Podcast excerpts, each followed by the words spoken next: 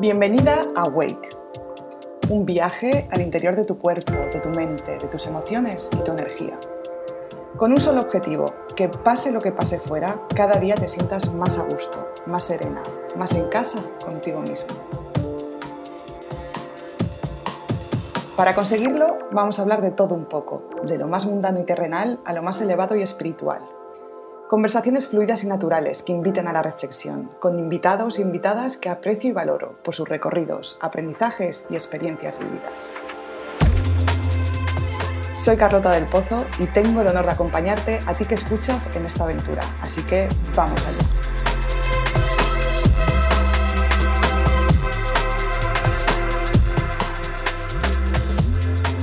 Hola, hola y bienvenida a un nuevo capítulo de Awake Hoy vamos a, ir un poquito más hacia adentro que los capítulos anteriores. Y, me apetece tocar el tema del aislamiento, cómo lo estamos viviendo, cómo lo percibimos, cómo nos sienta y las vulnerabilidades que vienen asociadas a una situación tan excepcional como, la que tenemos hoy en día. Y para ello traigo una nueva invitada, a la que aprecio, eh, con la que he trabajado personalmente. Ella es Charo Poggi. Bienvenida. Hola, gracias Carlota. ¿Cómo estás? Es un placer tenerte aquí y también un lujo porque tu, bueno, tu práctica sigue en la actualidad igual que la mía porque trabajamos online y, sigues teniendo mucho trabajo que hacer o quizá más que antes, no lo sé. Eres psicóloga y acompañante terapéutica para, que la gente te pueda orientar. Em, Así es. Sí, y yo no sé cuántos años llevas ya en activo, Charo, más o menos. Bueno, yo llevo en activo 11, eh, años ya casi. Vale. Eh, me recibí y luego hice mi formación en oncología, con la cual estuve cinco años trabajando adentro del hospital y atendiendo familiares de pacientes oncológicos. Y luego a partir de ahí me desarrollé, hice la especialidad en familia y, me corrí un poco del ámbito de la oncología, si bien sigo atendiendo pacientes y, familiares de pacientes oncológicos, mm, me dediqué más a, familia y a crianza. Hmm. Es lo que, Y hace algunos años hago, atiendo únicamente online. Claro, trabajamos en la misma modalidad tú y yo y es curioso cómo modalidades como la nuestra ahora se demuestran como opciones no solo viables, sino necesarias, ¿no? Eh, por la facilidad que da el trabajar online y por la facilidad que supone también tener este tipo de apoyo desde el confort de tu casa, que no es ninguna tontería, ¿no? a mí me resultó muy sencillo, a ver, durante muchos años fue presencial únicamente y hasta el año pasado tenía una clínica, con lo cual me echaba entre lo presencial de mi centro de rehabilitación y lo online. Luego, como empezamos a viajar mucho con mi familia eh, por cuestiones laborales, decidí que únicamente lo hacía online porque, no había, porque me resulta importante sostener el encuadre, porque creo que la dinámica del día a día es muy compleja para todos y ir hasta un sitio con el coche o con medio de transporte público, aparcar, el gasto que consume. Es un desgaste. Al final, los 45 minutos que son una sesión terapéutica se convierten en dos horas. Y dos horas hoy en día, con una logística, es muy complicado. Absolutamente. Entonces, eh, opté por esta modalidad, que si bien depende de los pacientes del país donde se encuentren, los usos horarios son muy distintos y entonces a veces me pilla trabajando a la noche o a veces desde muy temprano, creo que es una modalidad que, que se amalgamó bien con mi vida y con la de mis pacientes. Total, y sobre todo como madre, que tú también lo eres, y y me gusta tenerte hoy aquí, es, un, es como digo, un privilegio porque tú has tenido una mirada, bueno, tu trabajo ha estado enfocado en, desde luego, la maternidad, puerperio, embarazo, crianza con apego y lo que has mencionado, también has estado en casos oncológicos anteriormente y yo hoy te quería traer para dar espacio a una conversación que, que inspire un poco o nos conecte con cómo manejar los estados que surgen de una situación de crisis como la que estamos viviendo, especialmente en relación con el aislamiento, ¿no? y cómo esto nos hace vulnerables. Eh, y yo leí un post tuyo sobre la vulnerabilidad y, ahí fue donde un poco dije, me encantaría tener a Charo en este momento. Lo que pasa es que antes de empezar con el, con el capítulo como tal, a mí me encantaría, Charo, que abramos un poquito de discusión, de conversación, más que discusión, por supuesto, sobre el trabajo terapéutico, lo que haces, eh, lo que crees que aporta tu trabajo, eh, no el tuyo en concreto, sino como, como gremio, y el cómo lo encajamos en la sociedad, ¿no? porque creo que esta es la primera, la antesala de todo lo que vamos a comentar de aquí en adelante. Bueno, yo soy de un país donde ir a terapia es, es moneda corriente. conozco muy pocos argentinos que no se analicen o no hagan terapia. Yo entiendo la terapia y entiendo el cuidado de la salud mental con la misma importancia que uno cuida su dentadura. Digo, vas al dentista y te controlas no solo cuando te duelen los dientes, sino que te controlas para que no te llegue a ese dolor que te invalida. Bueno, la salud mental es lo mismo. Eh, el mayor problema que tenemos y el mayor estigma es asociar la salud mental únicamente con las patologías graves. Las patologías graves entendiendo por, por, por la locura comúnmente dicha, ¿no? Sí. Entonces queda un segmento muy grande de la población, casi todo, eh, donde, donde no es mirado, donde no es tenido en cuenta, donde la salud mental solo aparece en el gran momento de crisis, por eso ahora también resuena tanto. Y hasta hace unos días me, me preguntaban qué tenía para aportar en este momento, qué tenía para decir, y, y, lo que se me viene todo el tiempo a la cabeza es, no importa lo que yo tenga para decir, lo que yo tengo es un espacio para escuchar esa es, esa es para mí el punto clave. Un espacio terapéutico no es un espacio donde alguien va a resolverte la vida. Es un espacio para mí donde se construye desde una construcción eh, respetuosa, desde una escucha activa, desde un lugar... Eh, para mí la mejor analogía que se me ocurre pensar cuando pienso la función del terapeuta es aquella que sostiene la linterna. Eh, si estuvieras en un bosque a oscuras o a medio oscuras y tendrías que seguir por un sendero y el sendero es solo de una persona, que sería el caso del paciente, el terapeuta tiene que ponerse a una distancia óptima para poder iluminar el camino. Pero el que camina y el que transita es el paciente.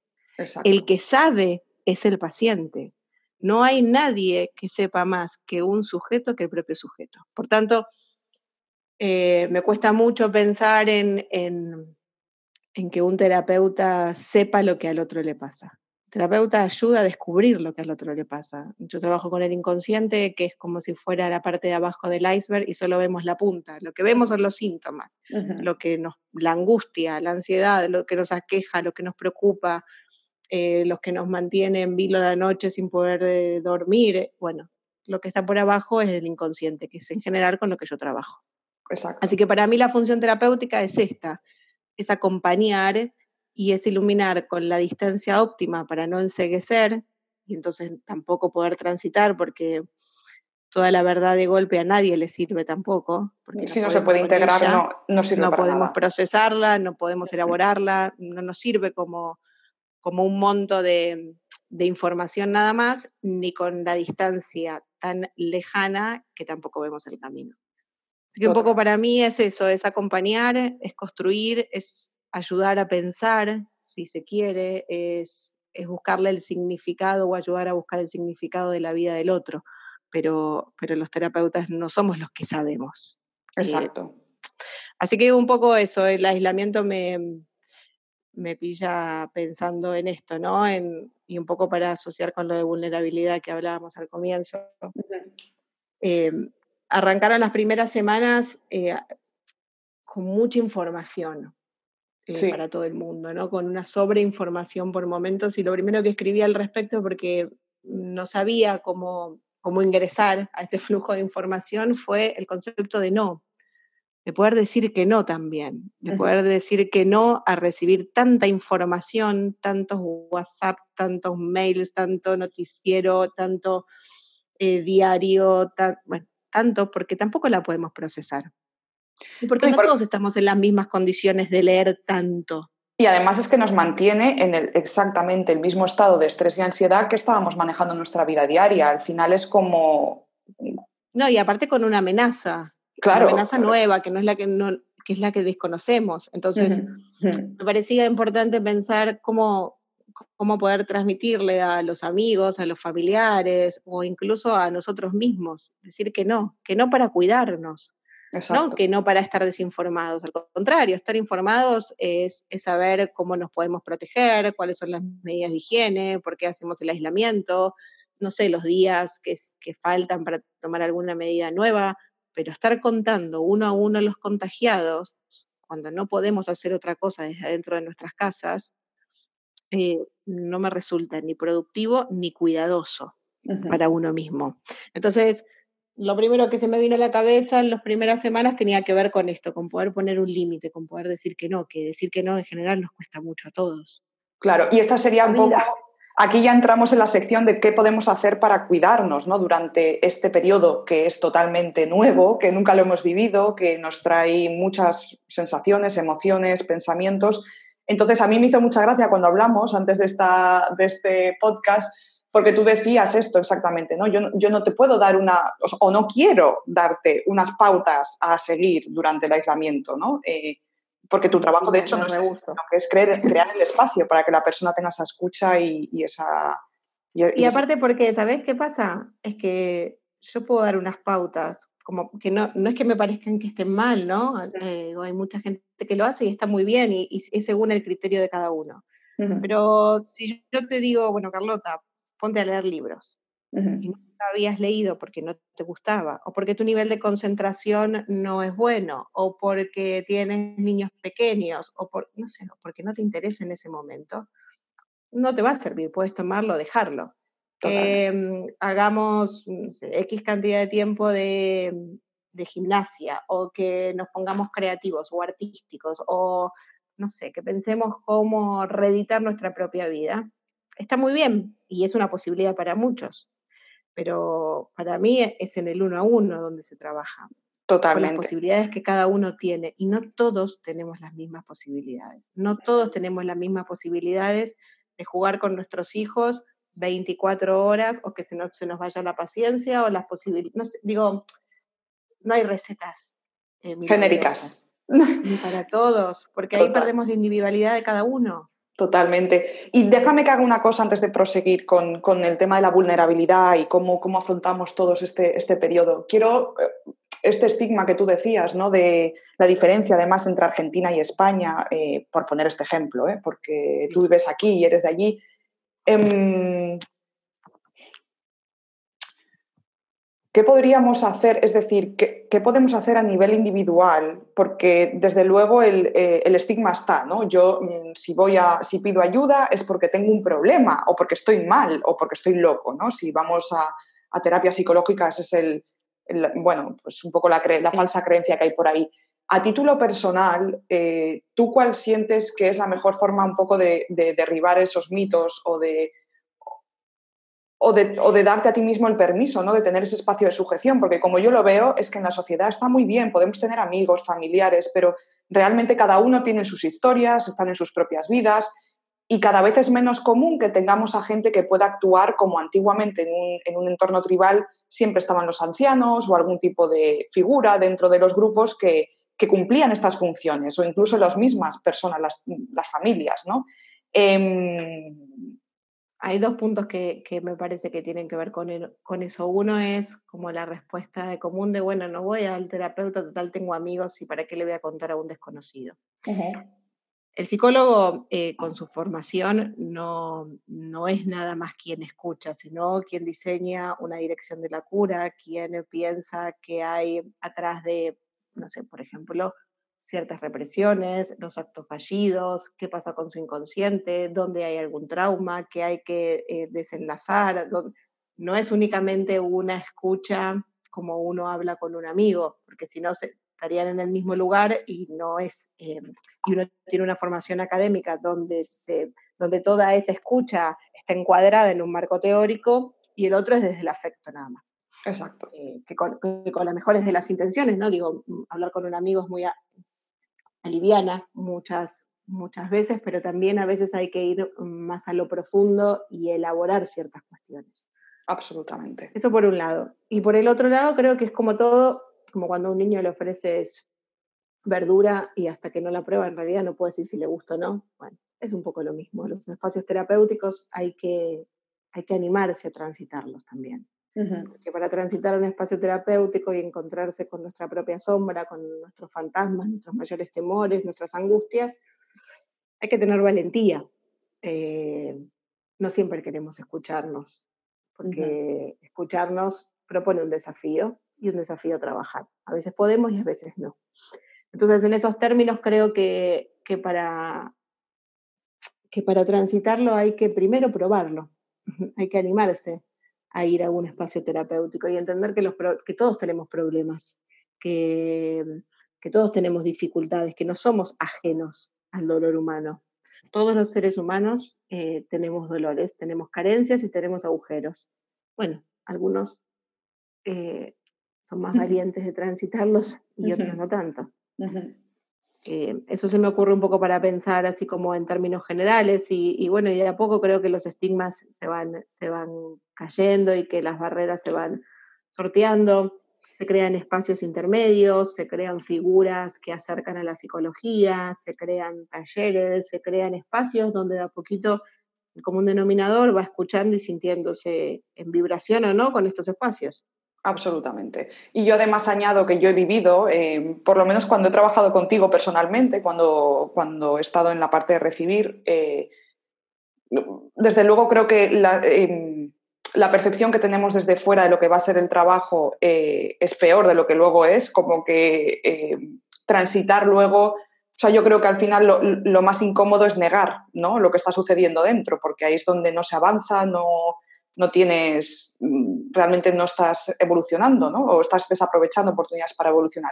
Y yo personalmente, en la misma terapia, reconozco que hay veces que es que hay cosas que si no fuesen ese espacio, realmente eh, no te darías cuenta, ¿no? Yo recuerdo alguna sesión contigo de literalmente hacerme tú una pregunta y quedarme como todo mi subconsciente y todo mi consciente intentando responder, pero eh, es tan profundo y es tanto lo que se moviliza que es como el... Eh, hay tanto que se está integrando que, a veces no puedes ni responder, ¿no? O que ya eres totalmente consciente con esa pregunta de toda la respuesta. Se producen movimientos internos muy interesantes. A mí me han entrado hasta Hay sesiones que son, que hay sesiones que son mejores y hay sesiones que no son tan buenas. A todos nos pasa. A mí como paciente o como terapeuta digo, eh, porque tienen que ver con, con, esto, ¿no? Con la disponibilidad, con el trabajo, con la palabra, con lo que sucedió en la semana, con lo que uno puede asociar, con lo que no, con el se tienen que dar muchos factores, pero, pero me parece que cuando sucede algo así, cuando sucede que, las piezas se acomodan, hay una sensación entre el alivio y la pérdida de peso sobre las espaldas que empieza a aparecer. Y entonces ahí es cuando uno entiende que el espacio terapéutico es un espacio de trabajo individual. Totalmente. Que es como cuando, cuando uno logra cierta, cierta meta, cuando sí, uno con una carrera. con uno mismo, digo, con lo que claro, un espacio de espacio de personal, que es personal, que después, claro que repercute en lo vincular, desde ya somos seres sociables y mm. nos relacionamos continuamente con los otros y en este trabajo individual repercute sobre el otro y sobre la dinámica familiar o, o de pareja o de amistades o laboral, lo que sea, ¿no? Pero en principio es individual es para uno. Y es parte del cuidado. Para mí la maravilla es que al final eh, te saca de la trampa de la proyección y del enganche con el otro, ¿no? Y yo recuerdo en concreto alguna ocasión en la que al darme cuenta, o sea, hasta me reía eh, las palabras que utilizaba en plan, qué vergüenza cuando hubo algún giro, ¿no? No, no, me acuerdo cómo fue, pero fue como que tú me diste una visión que mi ego no era capaz, ¿no? Como algo que yo no, no, en mi historia no estaba. Yo estaba en mi historia y tu ego te cuenta una historia y estás ahí tan metido que hay veces que cuando la otra persona, en tu caso tú, eh, reflejas otra cosa o haces una pregunta que te saca de ese esquema mental, a mí hay momentos que me entraba la risa de, decir, ostras, ¿no? Que tan metidos podemos estar que podemos seguir actuando esa historia o esa emoción o, ese patrón y, realmente es como una cárcel, puede llegar a serlo. Entonces, para mí ha habido veces que hasta me ha, me ha traído a risa eh, el reconocimiento de, ostras, esto lo reconozco y si no hubiese sido por alguien externo, yo esto quizá no lo hubiese visto por mí misma, hubiese tardado más tiempo, ¿no? O me hubiese llevado. No, y aparte porque los vínculos, en los vínculos que uno está en la cotidiana y que tiene cercanía, digo, porque también el espacio terapéutico es un espacio con distancia.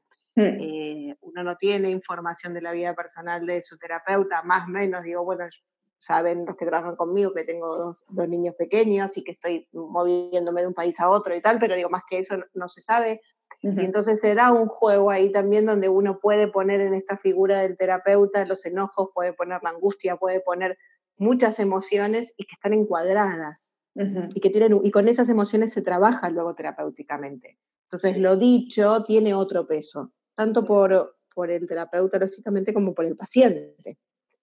Eh, por eso el encuadre es muy importante, por eso sostener un encuadre terapéutico es muy importante, porque no es lo mismo una conversación en un bar, eh, cerveza de por medio, digo, con un amigo que es terapeuta, que no es el terapeuta de uno, que una sesión terapéutica propiamente dicha. Esto es curioso, es verdad, y nunca lo había pensado, porque es cierto que nada de lo que tú hayas dicho nunca a mí me, ha podido, me lo he podido tomar personal, ¿no? Y esto quizá no, no ocurre con los amigos, con las relaciones o la familia, en la que bueno, a veces te hacen comentarios que a lo mejor son sinceros, pero hay más facilidad incluso de tomárselo personal o de que haya una historia suya personal involucrada ¿no? en ese comentario. Sí, mm. eso puede pasar o no, digo, hay muchas veces que sí se toma como personal algo, pero sobre eso trabajamos, sobre eso se vuelve sobre la sesión y podemos desarmarlo e interpretarlo y pensar qué es lo que está pasando ahí sí, pero para mí hay una sensación de seguridad. ¿Me explico? Eh, hay una, hay una sensación de estoy en unas manos y me siento segura y desde ese lugar me puedo compartir y, se puede explorar esa zona más vulnerable. ¿no? Eh, mm. sí, es un espacio interesante para conocer. Mm. Eh, y conocerse uno. Y también pasa esto, hay que probar, digo, no, no siempre uno encaja con todos los terapeutas. Absolutamente. Hay esto, que encontrar la persona que, que, uno tenga, porque es una construcción, y es una construcción de un vínculo, es como puede ser un médico maravilloso, pero si uno no se siente cómodo, hay que buscar a otro. La relación médico-paciente o la relación terapeuta-paciente es fundamental para poder desarrollar un buen trabajo.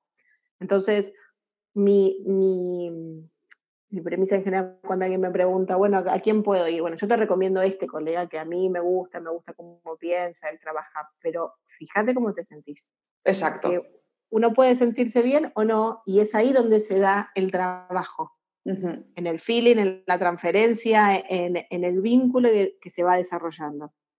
Absolutamente. hay que probar si, si uno no se siente cómodo con, con uno la primera vez, buscar, o la primera no, dar algunas sesiones, ¿no? Pero digo, buscar a otro, si no. Absolutamente. Aparte estamos hablando de vulnerabilidad, que es el tema que vamos a entrar ahora, y, la vulnerabilidad es más sencilla cuando, cuando nos sentimos bien, cuando estamos más o menos cómodos. No quiere decir que el trabajo no nos vaya a retar, pero que sí haya esas sensaciones positivas.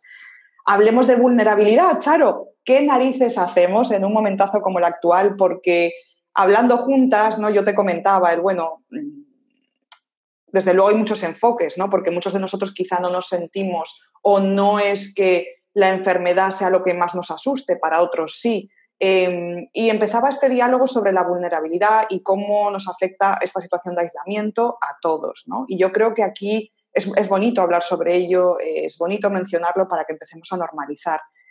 Mm, ¿Qué es vulnerabilidad para ti?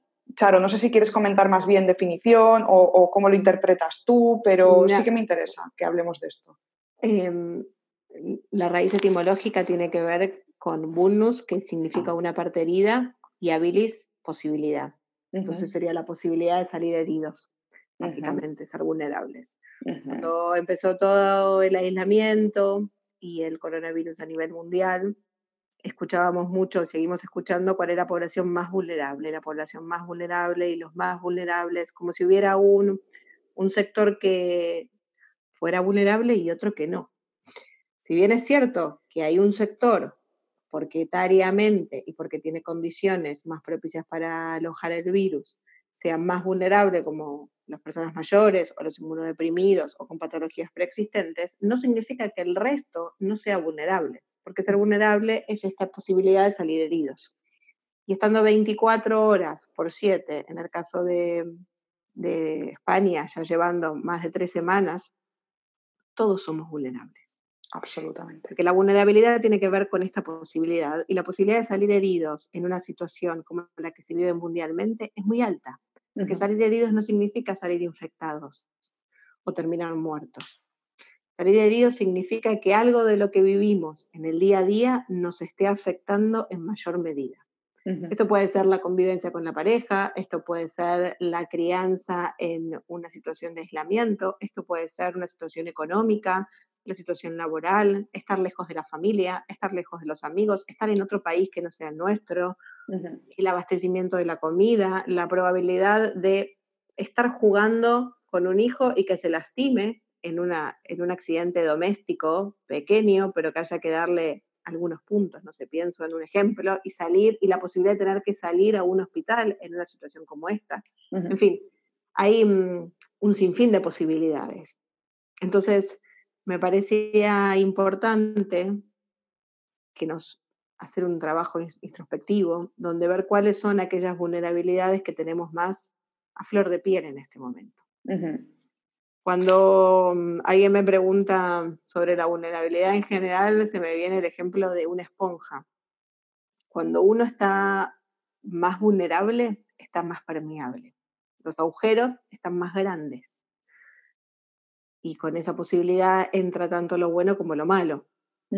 Cuando uno está menos vulnerable, los agujeros son más pequeños y entran menos y estamos menos permeables. Con esto quiero decir, y un poco articulando con lo del comienzo de la información, que en estos agujeros ingresa de todo, lo bueno y lo malo. Si nos pasamos 24 horas mirando el noticiero y solo escuchando eh, los números de los contagiados o de, o de los afectados por el virus y tenemos una tendencia a hipocondría, lógicamente que ese agujero va a estar más grande y va a entrar más información, vamos a tener más síntomas y más padecimiento.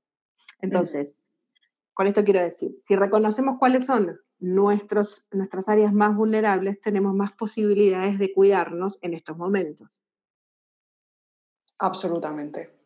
Y esto pasa por lo económico, por ejemplo. O sea, para mí, yo, yo lo comenté contigo, ¿no? Esto para mí, como muchos, ¿no? A lo mejor por mi edad, por la edad de mi hijo, para mí no ha supuesto un gran miedo eh, físico, pero para mí eh, esta vulnerabilidad vino con la parte económica, ¿no? En un momento en el que yo había estado sin trabajo, bueno, trabajando a medio gas, y ahora, ¿qué pasa con el trabajo? Cuando hay mucha incertidumbre. Entonces, por un lado o por otro, a mí hay una frase que me gusta, que tú, no sé si he leído tuya o, o la hablamos, de nadie vive el aislamiento como algo intrascendental, porque no lo es realmente, ¿no?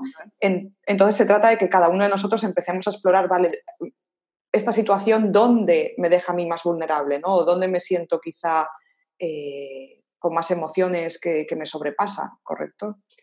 Sí, eso en el artículo hablaba del poder del superhéroe, ¿no? Eh, es que esto es lo que te iba a sacar yo ahora, porque muchos vamos de superhéroes por la vida. Sí. Claro, el concepto de ser superhéroe no es antagónico al de ser vulnerable.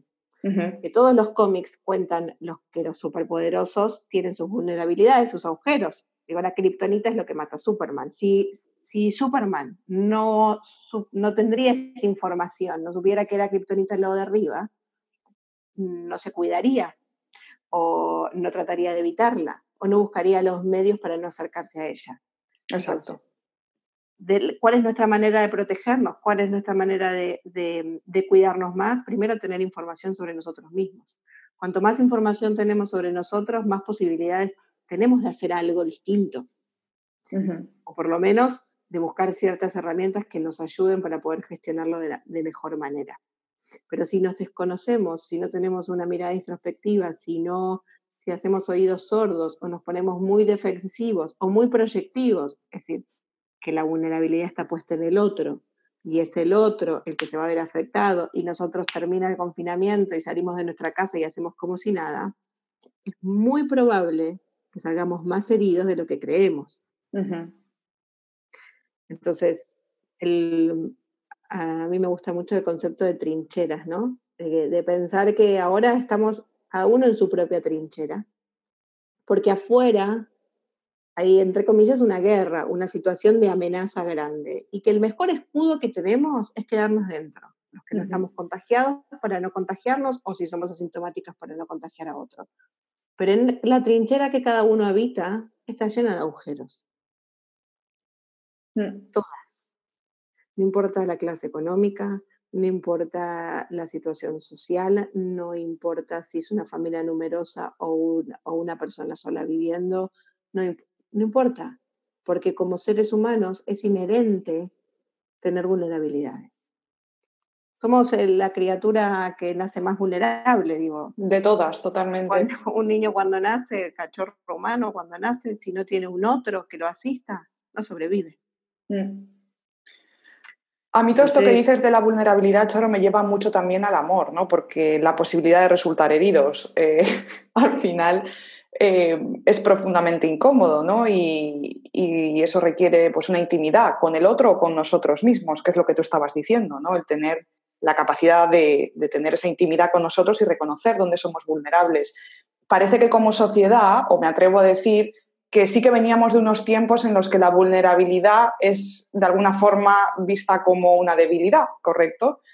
No sé si tú lo ves así, porque en el amor también yo tengo esta sensación de, o, yo, lo, he vivido personalmente, quizás sea por mi propia experiencia, pero mm, bueno, em, si no sos feliz, todas las publicidades, todo el marketing, todo tiende a que uno tiene que ser feliz. Claro. Y tiene que estar bien, y tiene que ser joven, y tiene que ser bello, y tiene que tener una buena figura, y, y tiene que estar bien para el trabajo y para la vida social. Tiene que estar bien. Sí. Y entonces, entonces ser vulnerable no es eh, muy amigo de todo eso. Parece. No está de moda. Mm, mm. Claro, no está de moda. El problema es que todos somos vulnerables.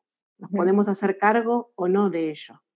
Podemos pasarnos haciendo los tontos o podemos ver qué nos está pasando, trabajar sobre ello y gestionarnos una vida más coherente también. Porque, porque el punto no es evitar el sufrimiento, al contrario. Uno no puede evitar el sufrimiento porque es parte del ser humano. El sufrimiento coexiste con la felicidad también.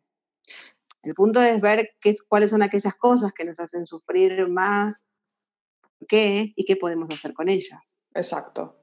De forma que en vez de, de, tener que estar corriendo y escapando de esas vulnerabilidades con cualquier cosa, porque algunos utilizamos el trabajo, otros em, hay otro tipo de adicciones, a las compras o a la sustancia, da igual lo que sea, ¿no? O a salir, o a cada uno lo, lo podemos intentar escapar de alguna manera, pero al final son cosas que vuelven siempre. Entonces es interesante cómo ver que esta situación de crisis nos trae a un lugar que en realidad como sociedad probablemente necesitásemos, ¿no? Un lugar de mm, vas a estar contigo mismo y vas a tener esta intimidad. Duelo. Sí, es un duelo. Hay que transitar los duelos, hay que transitar los duelos. Y es que a mí me hacía gracia. hay que ponerle cuerpo al duelo. Es como el puerperio, ¿no? Que al final estas cuarentenas, que ya la gente ni las practica ni las respeta. Yo necesité mi cuarentena básicamente porque después de, de ser madre tampoco me podía mover mucho, pero creo que hemos perdido totalmente el respeto a, los tiempos, a la integración, a, hacer espacio a estas sensaciones y esto se torna como... El malestar molesta. El malestar molesta y nos molesta a nosotros y también a veces al entorno, ¿correcto? Correcto. Por eso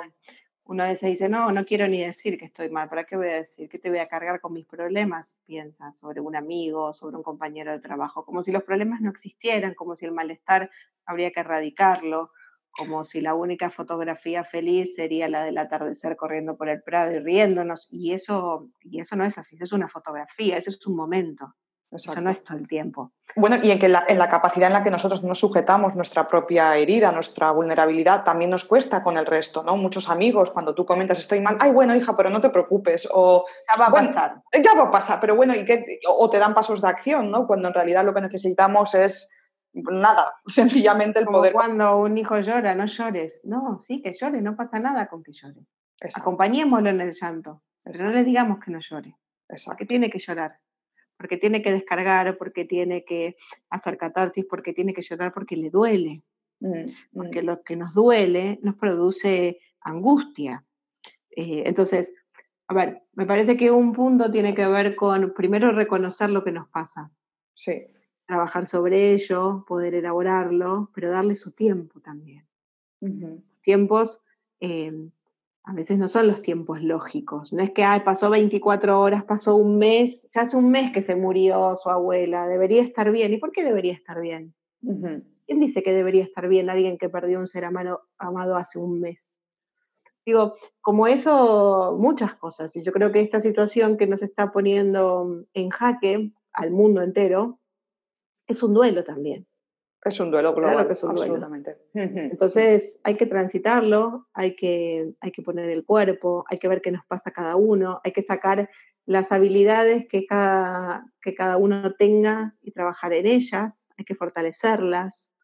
Eh, no todos necesitamos hacer 14 horas de gimnasia, leer 500 libros, cocinar todo el rato. Y, no, algunos sí y otros no. Algunos son más felices con ese modelo y otros son más felices mirando una serie o, no sé, o contemplando la ventana o jugando con sus hijos. Eh, em, no hay recetas. No, no es mejor el que no conecta ninguna pantalla y a ninguna tecnología a sus hijos como el que les pone a la tarde para que vean los dibujos animados y merienden y, y pueda trabajar un rato tranquila. No hay recetas. Exacto. El problema es cuando consideramos las verdades absolutas y nos movemos en esos parámetros.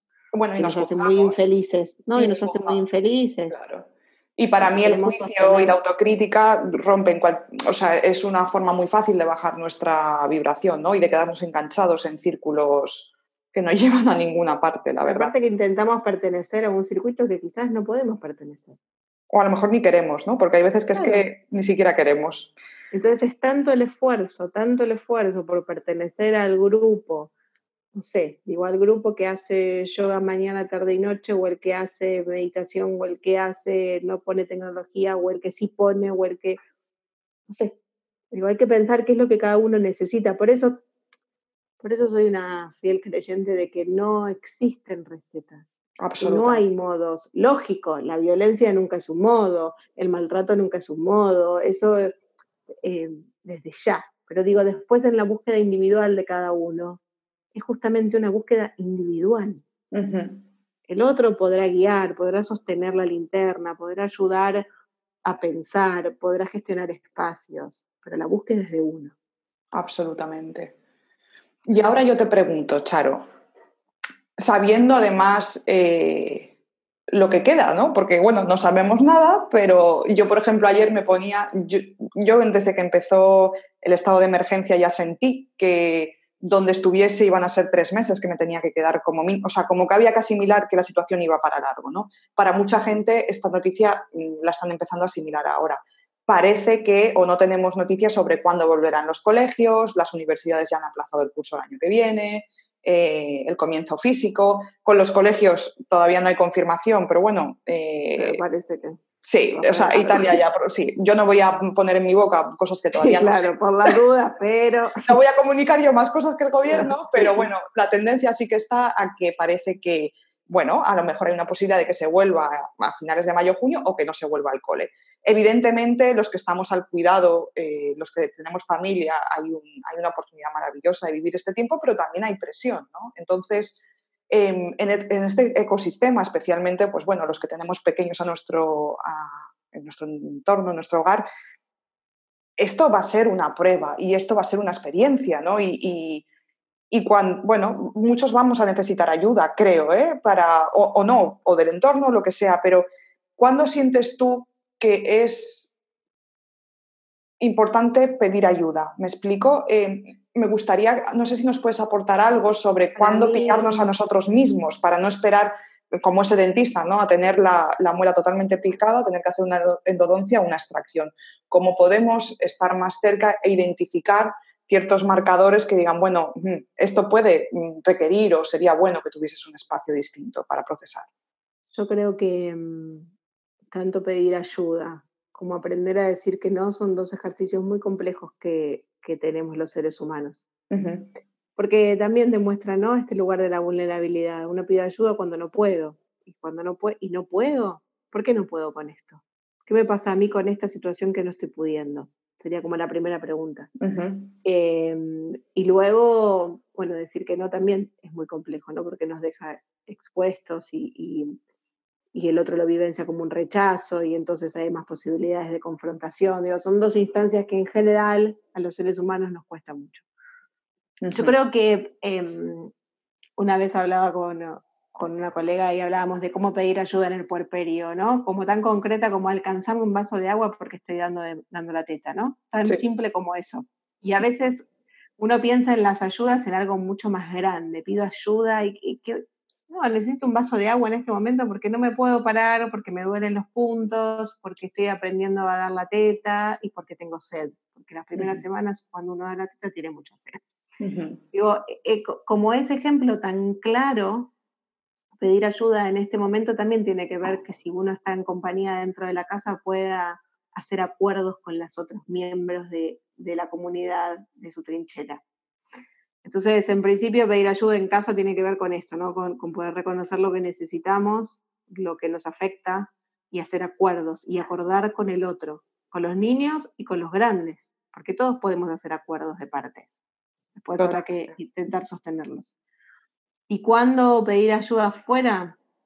Yo creo que uno de los indicadores tiene que ver el, monto de angustia, o el monto de ansiedad, o el monto de malestar cuando aparecen síntomas en general, es cuando la gente acude a pedir ayuda. Yo creo que, que a veces poder ahogar, hablar sirve para desahogar. Entonces, entonces, ese espacio que sea con el exterior, con un terapeuta, con, no sé, con quien, con quien quieran tenerlo, a veces es alivianador.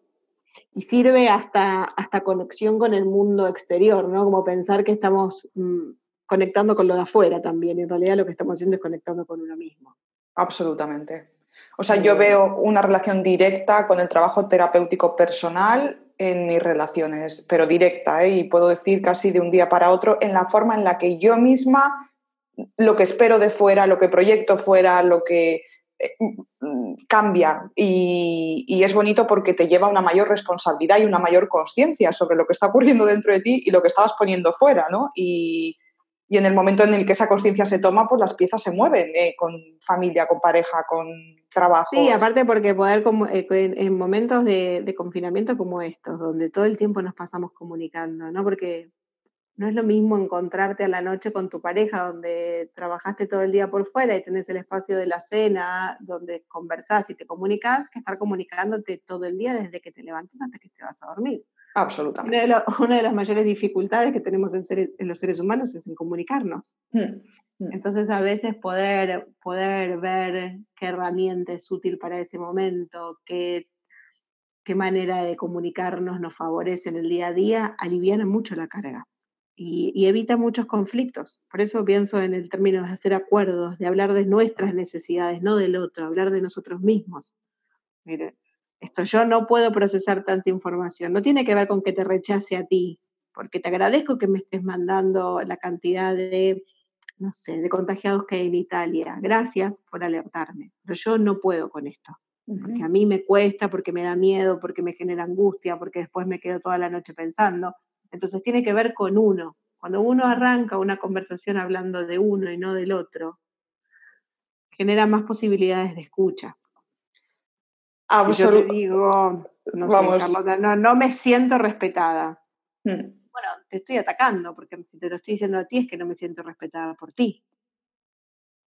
No me siento escuchada.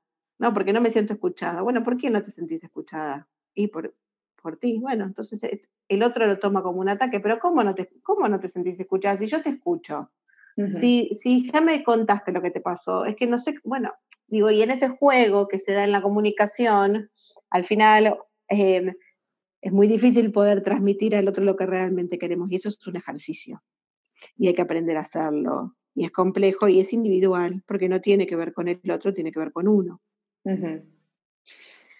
Así que pienso que cuando las cosas se ponen complejas, eh, está bien pedir ayuda, pero también está bien en la previa. Hmm. Hmm.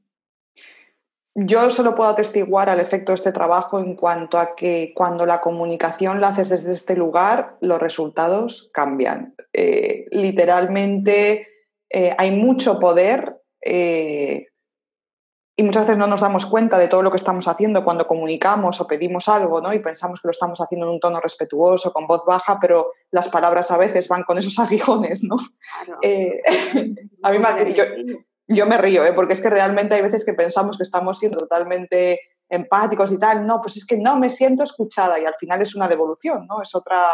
Claro, no me siento escuchada por ti. Al final te estoy diciendo que no me estás escuchando. Y el otro que recibe tus palabras dice, pero ¿cómo no te escucho?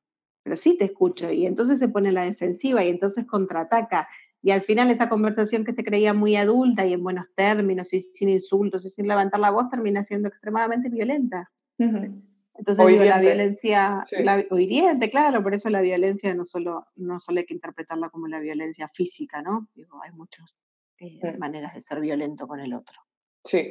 La psicológica es una de ellas. Sí, y yo solo puedo decir que el cambio es real, es decir, este trabajo funciona cuando cuando tú partes desde este diálogo que viene de ti y donde hay este cierto análisis y esta toma de responsabilidad y esta visión interna mayor, eh, las conversaciones, los resultados son distintos. Y yo no, voy a contar ahora todo el ejemplo de mi caso, pero puedo atestiguar a él y de una manera bastante, em, eh, bueno, un antes y un después que, que es beneficioso ¿no? y, que, y, que, tiene muchas implicaciones. Pero para eso hay que trabajar. claro, no, no. Y hay que poner el cuerpo, porque los espacios no, es esto del principio, ¿no? Porque para que hayas tenido un resultado o, sientas de que tu espacio terapéutico tuvo frutos y lo puedas recomendar o puedas sugerirlo, para eso hubo, hubo, digo, hubo que poner el cuerpo y en ese poner el cuerpo hubo que encontrarse con los propios fantasmas y hubo que angustiarse y hubo que encontrarse con esa angustia y hubo que ver la falta y hubo que trabajar y repensar que hacer modificaciones y, cuestionarse y preguntarse mm. qué responsables somos nosotros de eso que nos pasa. Sí. Porque si no, siempre es el otro el responsable. Y el mayor desafío terapéutico es hacernos responsables de lo que nos pasa. Absolutamente. A partir de eso, trabajar. Absolutamente. Me encanta. El tuyo.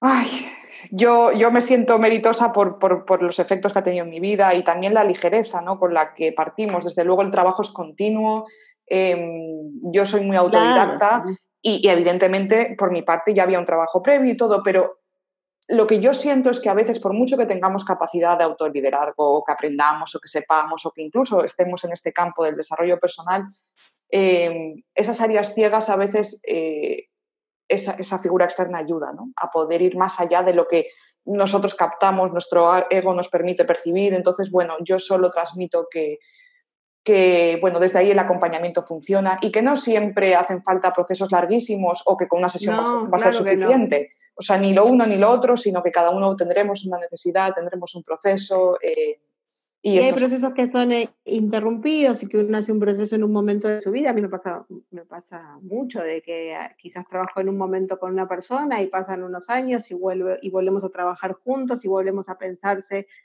que dónde está parada eh, en ese momento y qué circunstancias. Y digo, los procesos son individuales y tienen que ver con las necesidades de cada uno. Entonces hay algunos que son más extensos, hay algunos que son dos veces por semana, hay algunos que son uno cada 15 días. Digo, tiene que ver, por eso para mí la modalidad de trabajo online también eh, da cierta plasticidad a, las, nada, las dificultades de poder llevar adelante y sostener un espacio terapéutico. Sí, sí. Eh, que es, es, por el tiempo, es por lo económico, es porque es privativo también, porque al final, bueno, eh, cuesta dinero, lógicamente, y entonces bueno, entonces se adapta, se piensa, se, gestiona de una manera que sea más fácil, porque la salud mental no tiene que ser privativa.